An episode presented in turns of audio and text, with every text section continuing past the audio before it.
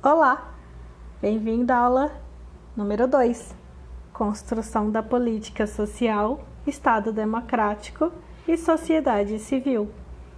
Introdução. Para muitos, a globalização é um fenômeno distante, externo, global, sem alcance ou interferência no nosso dia a dia. Porém, o fato é que todo o processo de globalização transforma as nossas vidas e as dinâmicas das sociedades no mundo todo. Por essa razão, é de suma importância conhecer o que acontece no mundo à nossa volta de como as relações políticas e sociais se estabelecem e se modificam nesse mundo cada vez mais interdependente. Afinal, é agindo localmente e pensando globalmente que podemos transformar a nossa realidade. Na tentativa de elucidar sobre o tema e incentivar o pensamento crítico a respeito da globalização mundial, o pensador brasileiro Milton Santos fez uma análise levantando os principais aspectos e vicissitudes desse fenômeno. Nesta aula, nos debruçaremos sobre uma das principais obras de referência, por uma outra globalização do pensamento único à consciência universal, e a partir das suas reflexões sobre a globalização perversa, levantaremos seus impactos sobre o território. Bons estudos! Capítulo 1 Milton Santos Uma breve apresentação. Se vamos nos debruçar sobre o pensamento de Milton Santos no que diz respeito ao fenômeno da globalização, precisamos saber minimamente quem foi esse autor e por que sua obra é tão importante para o nosso estudo. Então vamos lá? Milton Santos nasceu em 1926, faleceu em 2001 foi um respeitável e consagrado geógrafo brasileiro, sendo reconhecido por muitos como o maior do Brasil e um dos maiores do mundo.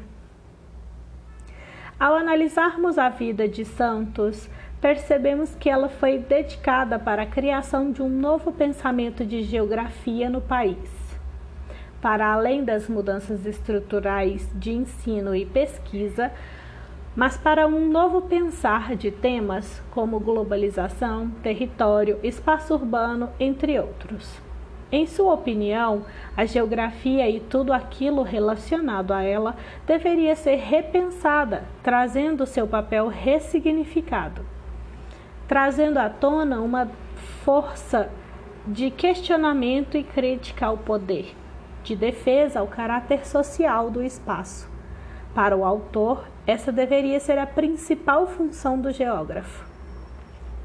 Uma das características mais marcantes de Santos foi de fato o seu posicionamento crítico com relação ao mundo capitalista, à globalização desenfreada, ao consumismo exacerbado, tendo inclusive buscado auxílio durante o período da ditadura militar no Brasil devido às suas ligações com movimentos da esquerda à época. Já fazendo um paralelo com a nossa presente aula e introduzindo o tema da globalização, Milton Santos pode ser considerado sem dúvida um dos seus críticos mais ferrenhos. O autor começou a se posicionar diante do processo de globalização antes mesmo dele se apresentar como um fenômeno como é hoje, infreável e inevitável.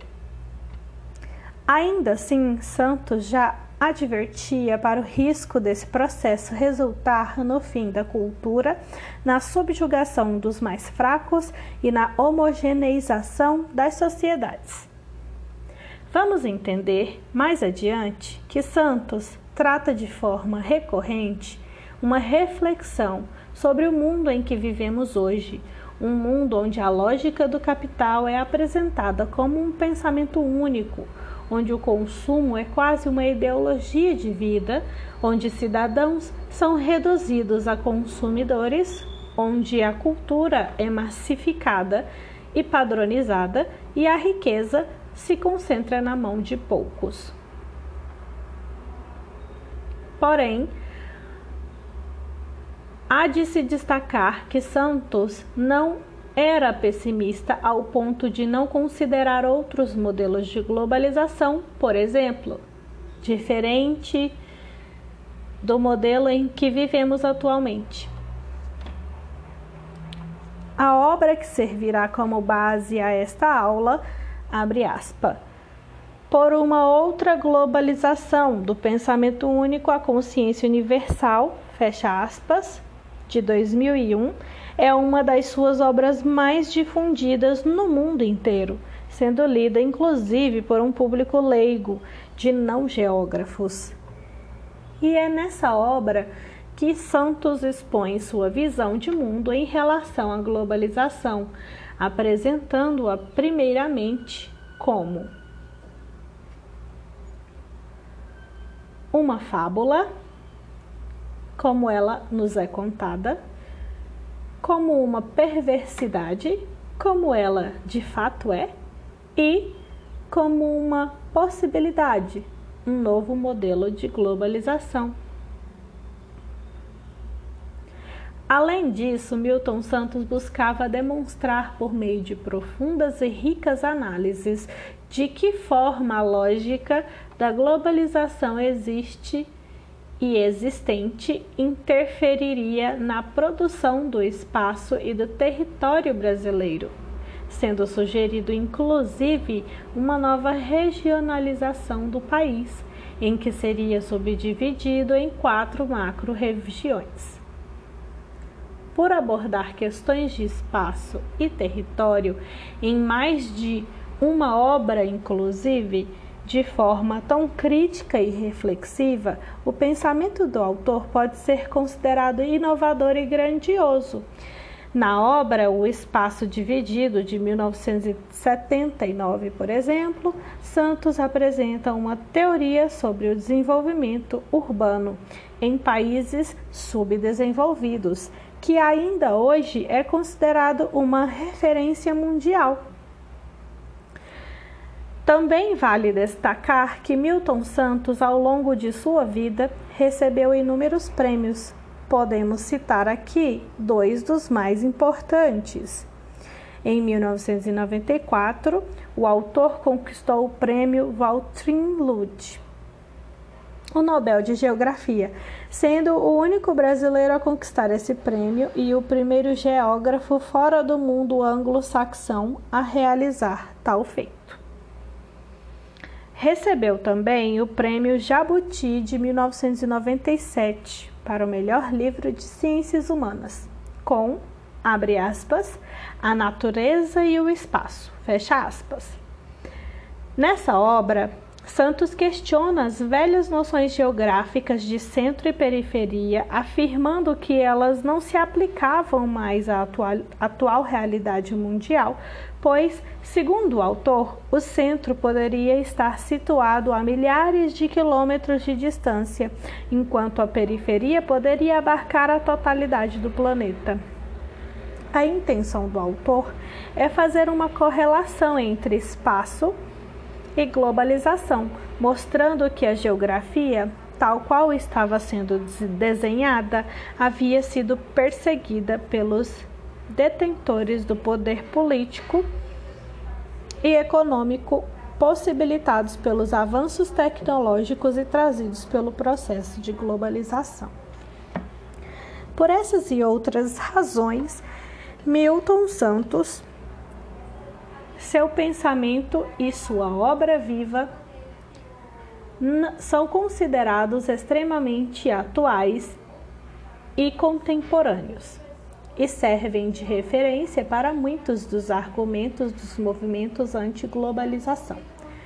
E mais do que isso, reforçam um movimento de contracorrente que refuta as verdades absolutas e as põe em questionamento incentivando o pensamento crítico diante do mundo em que vivemos. Capítulo 2 O fenômeno da globalização.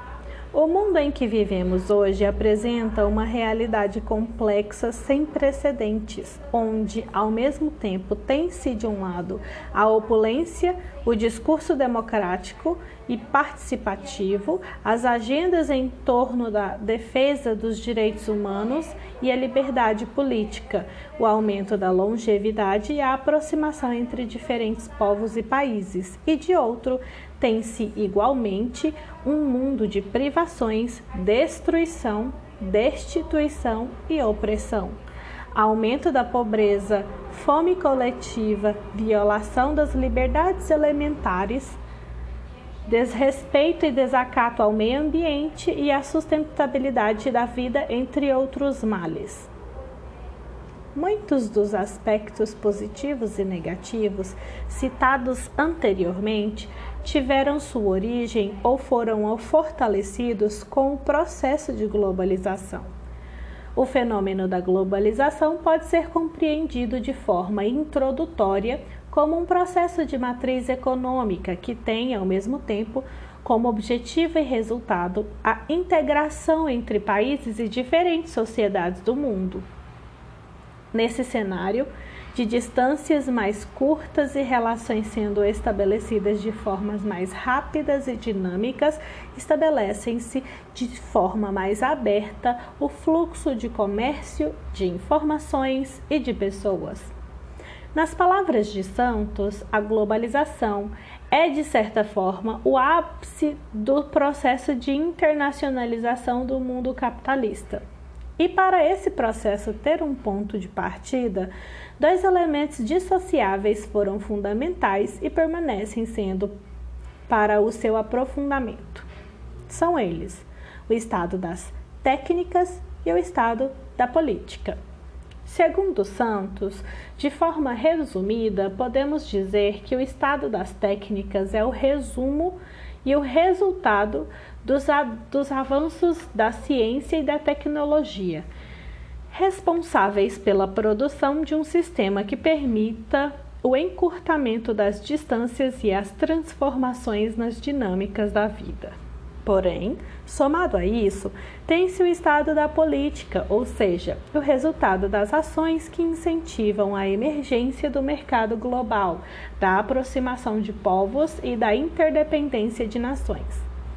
Ainda segundo o autor, a globalização de forma em que está concebida sofre influência de fatores como a unicidade da técnica, a convergência dos momentos, a cognoscibilidade do planeta e a existência de um motor único na história, representada pela mais-valia globalizada.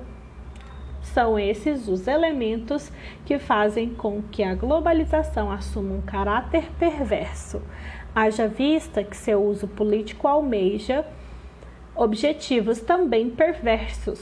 E é esse ponto que Santos se detém sobre o debate sobre o debate em torno do uso político, da utilização e dos fatores que levam a globalização para outros fins. A esperança, portanto, jaz nesse debate e no consequente surgimento de novas alternativas. O debate proposto pelo autor leva em consideração três realidades distintas, ou como ele mesmo chama, três mundos distintos, como estudamos no início dessa aula. Ou seja, a fim de que possamos ter um pensamento crítico diante do mundo à nossa volta, Santos nos orienta a considerar a existência de pelo menos três mundos em um só. O primeiro seria o mundo tal qual como nos fazem vê-lo, a globalização como uma fábula. O segundo seria o mundo tal como ele é, a globalização como perversidade. E o terceiro, o mundo como ele pode ser, uma outra globalização. Agora vamos conhecer de forma breve o que o autor nos apresenta sobre cada um desses mundos. Capítulo 3 O mundo tal qual como nos fazem crer, a globalização como uma fábula. Fábula pequena narrativa em que se aproveita a ficção alegórica para sugerir uma verdade ou reflexão de ordem moral, com intervenção de pessoas, animais e até entidades inanimadas. Narração imaginária, ficção artificiosa, narrativa ou conjunto de narrativas de ideação mitológica, mito em trecho ou urdidura de qualquer obra de, de ficção. Os elementos de formação de realidades nas composições do gênero épico ou de invenção mentira. A partir dessa definição, retirada do dicionário Michaelis Moderno, Dicionário da Língua Portuguesa, já podemos ter um primeiro entendimento da ideia de Milton Santos é, e do que ele queria nos passar. A fábula do mundo globalizado caracteriza o planeta como um único mundo, marcado pela homogeneização técnica, no qual todas as pessoas fazem parte. A ideia por trás disso, mesmo sendo falsa, é a de padronização cultural, em que as pessoas são atraídas pelas mesmas coisas, desenvolvem hábitos semelhantes, principalmente de consumo, compartilham os mesmos valores e buscam os mesmos objetivos. Dentro desse cenário surge o conceito de aldeia global, outro mito na visão de Santos, que leva as pessoas a crer que, abre aspas, a difusão instantânea de notícia realmente informa as pessoas, fecha aspas. Esse conceito, juntamente com a ideia do encurtamento de distâncias, ressignificam o próprio conceito de tempo e espaço, fundamental para o discurso da globalização. Ao passar a ideia de que o mundo está ao alcance das mãos, como aponta Santos, o mercado global se coloca como acessível a todos, quando na realidade diferenças profundas se tornam cada vez mais intensas, impedindo grande parcela da população mundial de ter acesso aos seus benefícios. Daí a noção de globalização como uma fábula, ao invés de causar os efeitos positivos dos benefícios globais e universais, o que se tem é uma busca de uniformidade ao serviço dos atores hegemônicos. Mas o mundo se torna menos unido, tornando mais distante o sonho de uma cidadania verdadeiramente universal. Enquanto isso, o culto ao consumo Enquanto isso, o culto ao consumo é estimulado. Capítulo 4 O mundo como ele é, a globalização como perversidade. Passamos agora para uma próxima visão de mundo, o mundo como é de fato. Na visão de Santos, não é nenhum segredo o fato de grande parte da população global viver sob os impactos nocivos e perversos do fenômeno da globalização. Como exemplo, ele cita o desemprego crescente, as pobrezas e a miséria em diversas partes do mundo, a baixa qualidade de vida da classe média, as epidemias de novas e antigas doenças, a negligência com a educação, os males morais e espirituais, o egoísmo, o cinismo, a corrupção, dentre tantos outros aspectos levantados pelo autor. Para Santos, esses aspectos estão direta ou indiretamente relacionados ao processo de globalização, uma vez que, abre aspas, a perversidade sistêmica que está na raiz dessa evolução negativa da humanidade tem relação com a adesão desenfreada aos comportamentos competitivos que atualmente caracterizam as ações hegemônicas. Fecha aspas.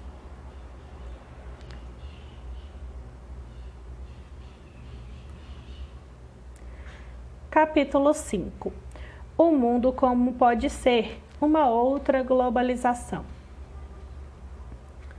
Mas nem tudo está perdido. Há a possibilidade de criarmos um modelo de globalização mais humana, partindo de fundamentos políticos e sociais distintos do que temos hoje. E, na visão de Santos, o momento em que vivemos é extremamente propício para isso. Importante Povos, raças e culturas de todos os continentes se misturam. Dessa mistura surgem novas visões de mundo, novos discursos e novas filosofias, diferentes do racionalismo europeu que serviu de paradigma para a conformação da realidade que vivemos atualmente. Voltando ao nosso texto.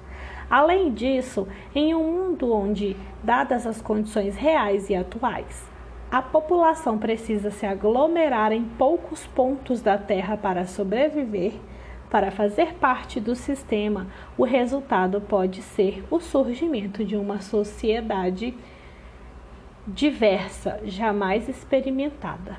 Importante para o surgimento dessas novas visões de mundo, novos discursos e novas filosofias. É a partir daí, dessa interação entre é, dessa interação e desse exercício de repensar o mundo que brota a possibilidade de um novo modelo de globalização. É importante ressaltar que, a fim de que esse exercício de repensar o mundo seja fecundo, o ponto de partida precisa ser necessariamente a compreensão da realidade presente, do mundo como ele é de fato para a partir de então ser possível criar uma nova possibilidade. Por essa razão, estudaremos com maiores detalhes o pensamento de Milton Santos a respeito do mundo presente, da globalização perversa e de como as sociedades se organizam nesse cenário. Capítulo 6 Uma globalização perversa Vivemos em um mundo que está em constante tentativa de se unificar, desde padrões de comportamento a condutas políticas. Percebemos uma massificação de valores ocidentais se espalhando por todo o mundo. São valores que muitas vezes se chocam com as particularidades e especificidades dos regionalismos, mas é o preço que se deve pagar para ser fazer-se presente no sistema global. Além disso, presenciamos cada vez mais uma dupla tirania, a do dinheiro e a da informação. Ambas são violências centrais que servem de base ao sistema ideológico e às ações hegemônicas e perversas do fenômeno da globalização. Vamos entender isso de uma forma mais clara? A forma como a informação nos é oferecida deixa claro que ela serve muitas vezes a objetivos escusos, ou seja, o serviço de informação pode estar nas mãos de poucos estados hegemônicos, empresas que se utilizam desse serviço para selecionar o que é informação ou não e de que forma ela deve ser transmitida. O nome que damos a isso é manipulação, uma informação que, ao invés de informar, confunde e cria realidades distorcidas, contribuindo inclusive para o aprofundamento de desigualdades. Já a violência do dinheiro está condicionada à internacionalização do capital financeiro e a aceitação de um modelo econômico que para muitos é inviável e danoso. Da mesma forma, essa violência tem como resultado o aprofundamento de desigualdades. Assim, tanto a informação quanto o dinheiro se tornam pontos cruciais da perversidade, uma vez que como afirmamos, a informação acaba sendo aproveitada por alguns poucos para satisfazer interesses próprios, com a finalidade de manipular e persuadir a população global de acordo com as suas vontades. Para Santos, essa manipulação da informação é mascarada por uma falsa cordialidade de mercado e do sistema financeiro global.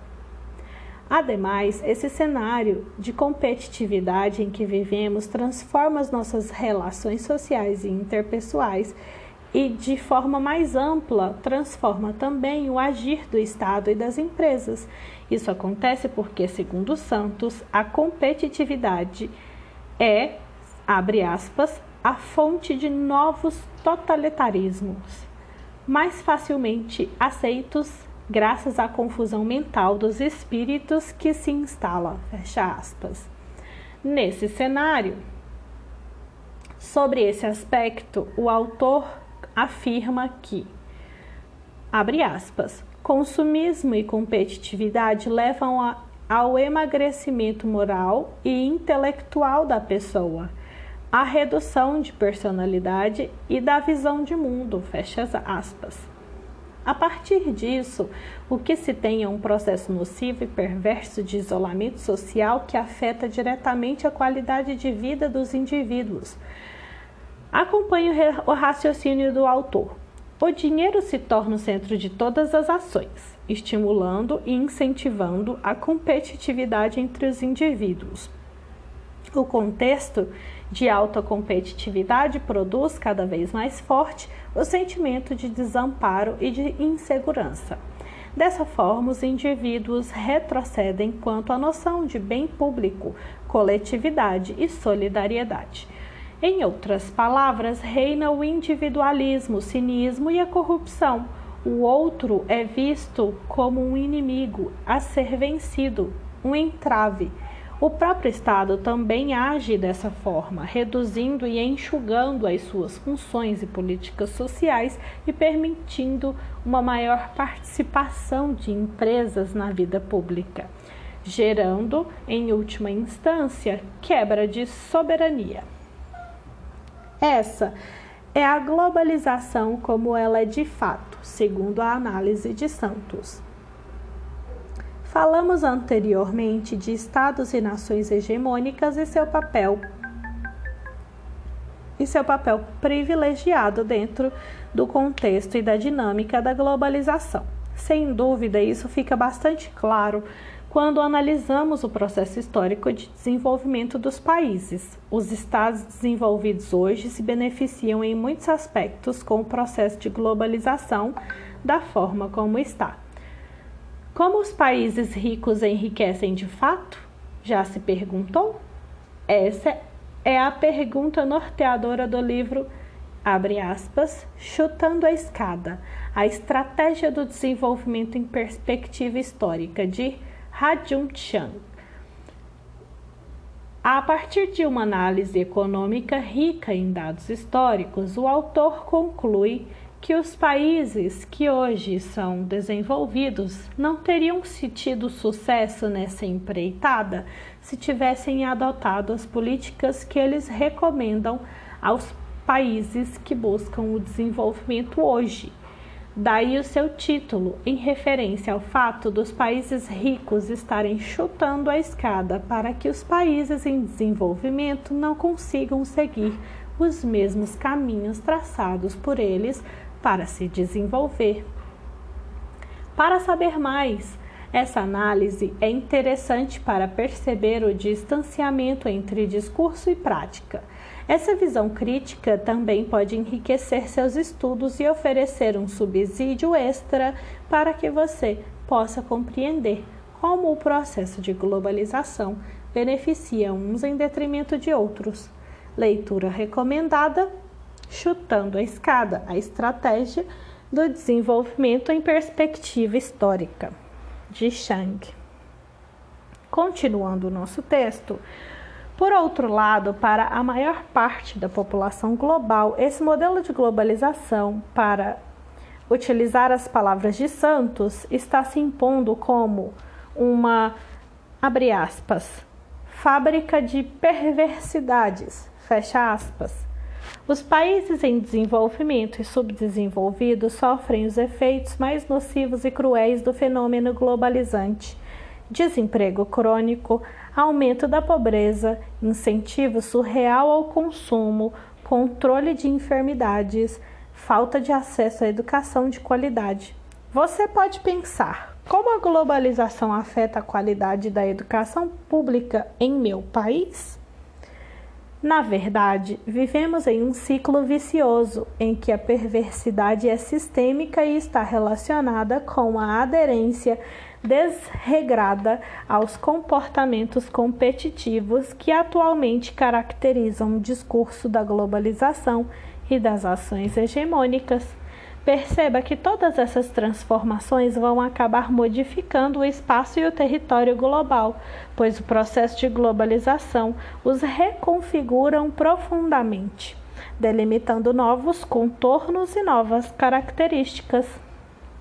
Isso é feito com a fragmentação de territórios e criação de novos espaços, tudo em nome do progresso, ocasionando inúmeras situações de confronto entre meio ambiente e sociedade.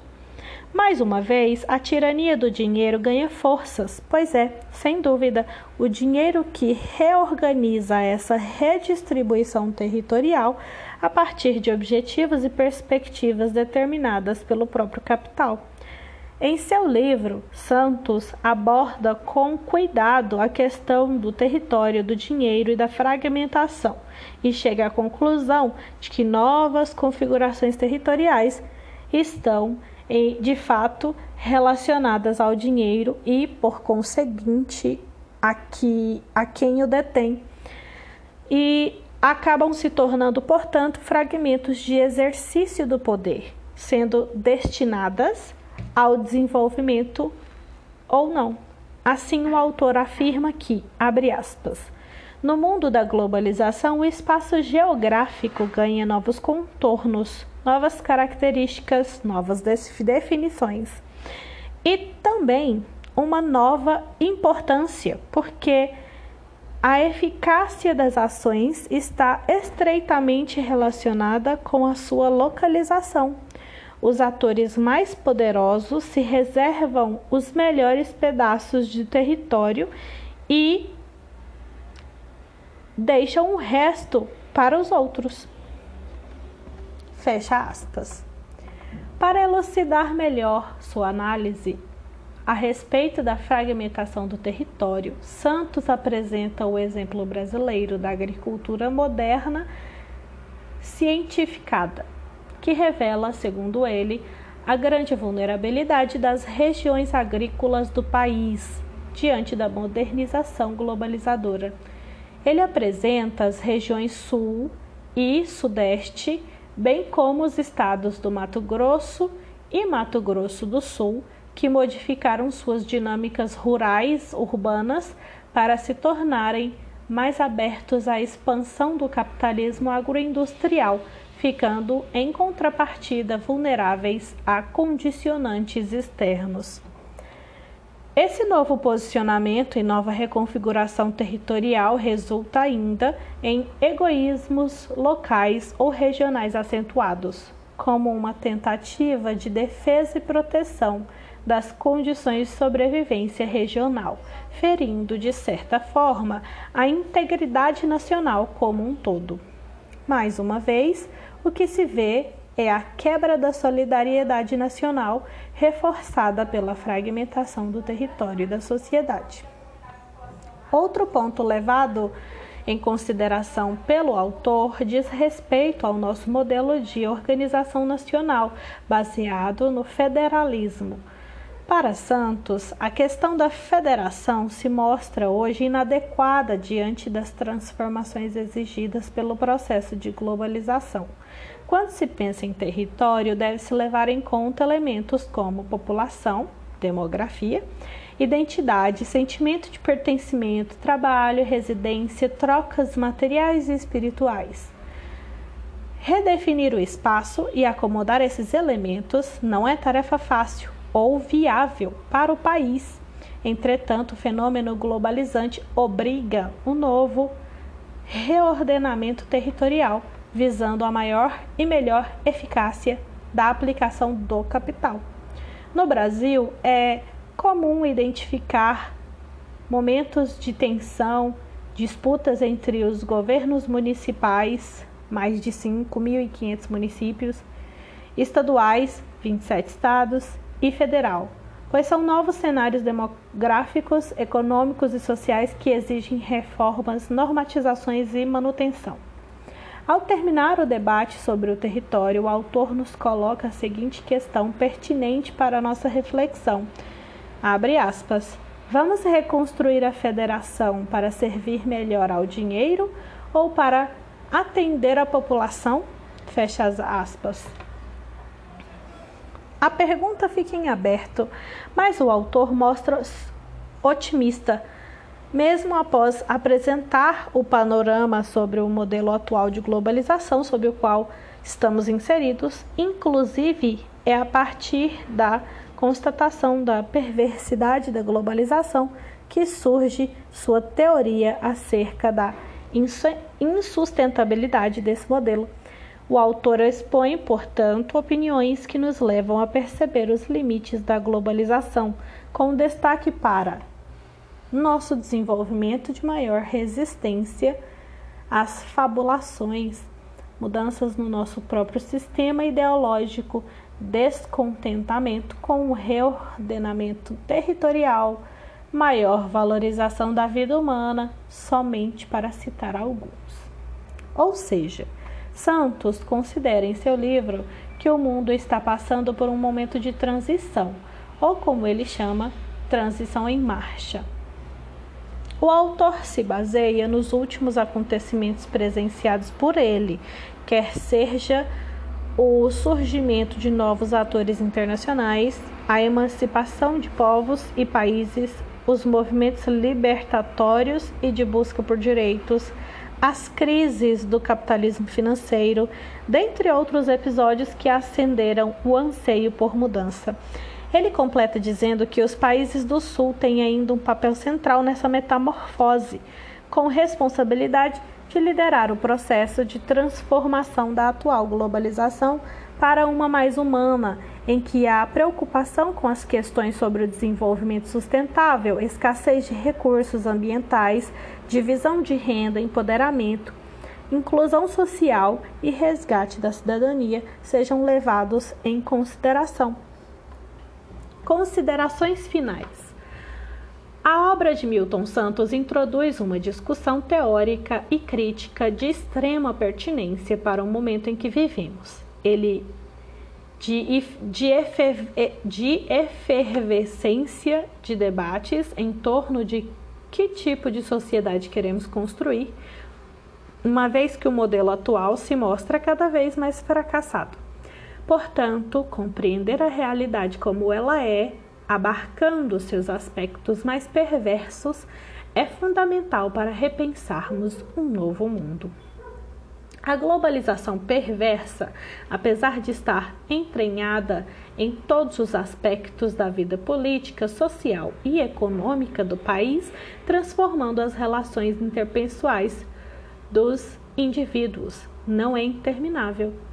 Muito pelo contrário, Trata-se de um processo reversível. Novos modelos podem e devem surgir com o foco no ser humano. Diferente do que temos hoje, em que a tirania do dinheiro e da informação se impõe na configuração de sistemas de vidas e condutas que submetem sociedades inteiras a perversidades como desigualdades, fome, miséria, consumismo, corrupção, individualismo e depressão. Trata-se de um ciclo vicioso em que ficamos presos à lógica de um sistema a que tem como finalidade única e exclusivamente o desenvolvimento de poucos a partir da apropriação cada vez mais da mais-valia em detrimento dos malefícios causados à maioria. Esse modelo perverso agrava desigualdades em todo o mundo na medida em que se apropria de espaços, modifica territórios e transforma o comportamento das pessoas, empresas e países. Por essa razão, pensar e acreditar em um novo modelo de globalização é importante e possível. Esse novo modelo, em contraponto ao modelo atual, teria como objetivo a valorização do homem frente ao mundo do dinheiro. Esse foi o texto de hoje da aula 2. Meu nome é Júlia Santana. Espero que você tenha gostado. Até a próxima!